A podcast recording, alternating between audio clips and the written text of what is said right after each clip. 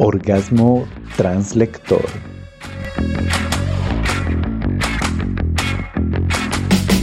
Un podcast de letras que trasnochan y acompañan. Letras que transbordan. Letras que transpiran. Letras transgresoras. Letras trastornadas. Letras transmitidas a un público transigente. Sean todos welcomidos.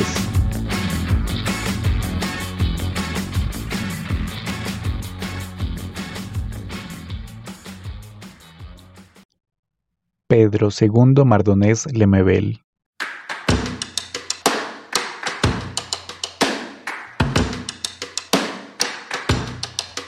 Nace el 21 de noviembre de 1952 en Santiago de Chile y muere el 23 de enero de 2015.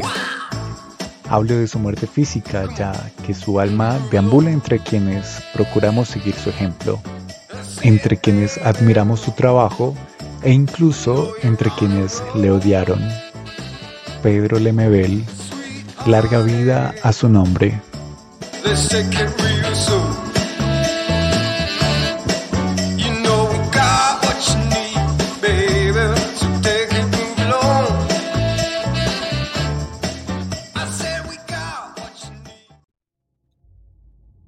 Crónicas de Nueva York, el bar Stonewall.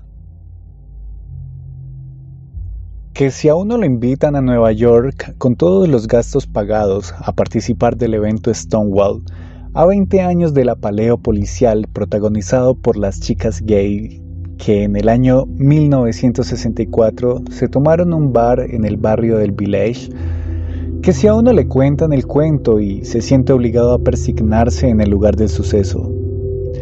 Un barcito oscuro. Santuario de la causa homosexual, donde viene la sodomia turística a depositar sus ofrendas florales. Porque ahí, en la vitrina, se exhiben las fotos desteñidas de las veteranas hipientas que representaron no sé cuántos días el acoso de la ley la agresión policíaca que pretendió desalojarlas sin éxito. Entonces, ¿cómo no derramar una lágrima en esta gruta de Lourdes Gay? que es como un altar sagrado para los miles de visitantes que se sacan la víscera Calvin Klein y oran respetuosamente unos segundos cuando desfilan frente al boliche. ¿Cómo no fingir al menos una pena si Eres visita en Nueva York y te están matando el hambre y pagándote todo estas gringas militantes tan beatas y comerciantes con su historia política. ¿Cómo no simular educadamente que sueltas la emoción por esas caras de las fotos en blanco y negro? Que podrían ser de una película antigua que nunca vimos.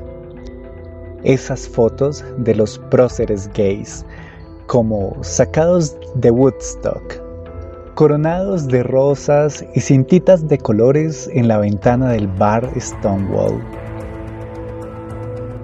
Lo mismo que en toda la cuadra, lo mismo que en todo el barrio del Village, decorado como una torta con los atuendos de la moda colisa. Porque cuando te bajas del metro en Christopher Street, te encuentras de sopetón con una tonelada de músculos y fisioculturistas, en mini short, peladas y con aritos. Las parejas de hombres en patines pasan de la mano sopladas por tu lado como si no te vieran. ¿Y cómo te van a ver si uno es tan refea y arrastra por el mundo su desnutrición de loca tercermundista? ¿Cómo te van a dar pelotas si uno lleva esa cara de Colombo chilena asombrada frente a este Olimpo de homosexuales potentes y bien comidos que te miran con asco, como diciéndote, te hacemos el favor de traerte, indiecita, a la Catedral del Orgullo Gay. Y uno anda tan despistada en estos escenarios del gran mundo, mirando las tiendas llenas de fetiches sadomasoquistas, de clavos, alfileres de gancho y tornillos y pinches y cuanta porquería metálica para torturarse el cutis. ¡Ay, qué dolor! Qué susto ver en la esquina ese grupo de líderes con sus motos, bigotes, cueros, bototos y esa brutalidad fascista que te recuerda a las pandillas de machos que en Chile uno les hacía el quite. Cruzaba la calle y caminaba tiesa fingiendo mirar a otro lado. Pero aquí en el village, la placita frente al bar Stonewall, abunda esa potencia masculina que da pánico que te empequeñece como una mosquita latina parada en este barrio del sexo rubio.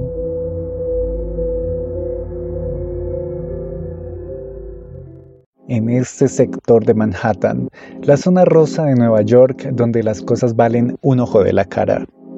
El epicentro del tour comercial para los homosexuales con dólares que visitan la ciudad, sobre todo en esta fiesta mundial en la que la isla de Manhattan luce embanderada con todos los colores del arco iris gay, que más bien es uno solo, el blanco, porque tal vez lo gay es blanco. Basta entrar en el bar Stonewall, que siempre está de noche, para darse cuenta de que la concurrencia es mayoritariamente clara, rubia y viril como en esas cantinas de las películas de vaqueros. Y si por casualidad hay algún negro y alguna loca latina, es para que no digan que son antidemocráticos.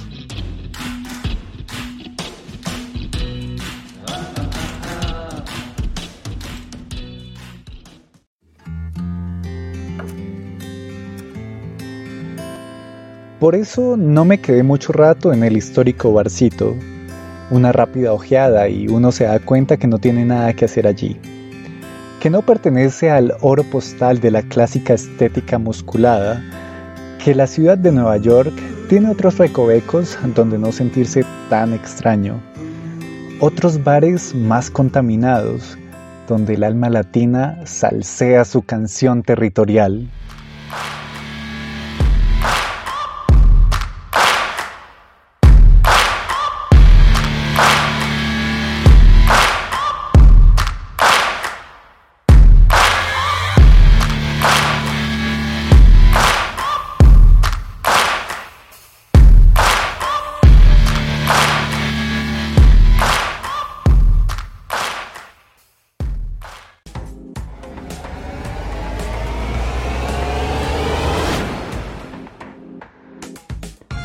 Esto fue Crónicas de Nueva York, el bar Stonewall, escrito por Pedro Lemebel, leído por Emilio Rojas, para los cómplices de Orgasmo Translector. See you soon.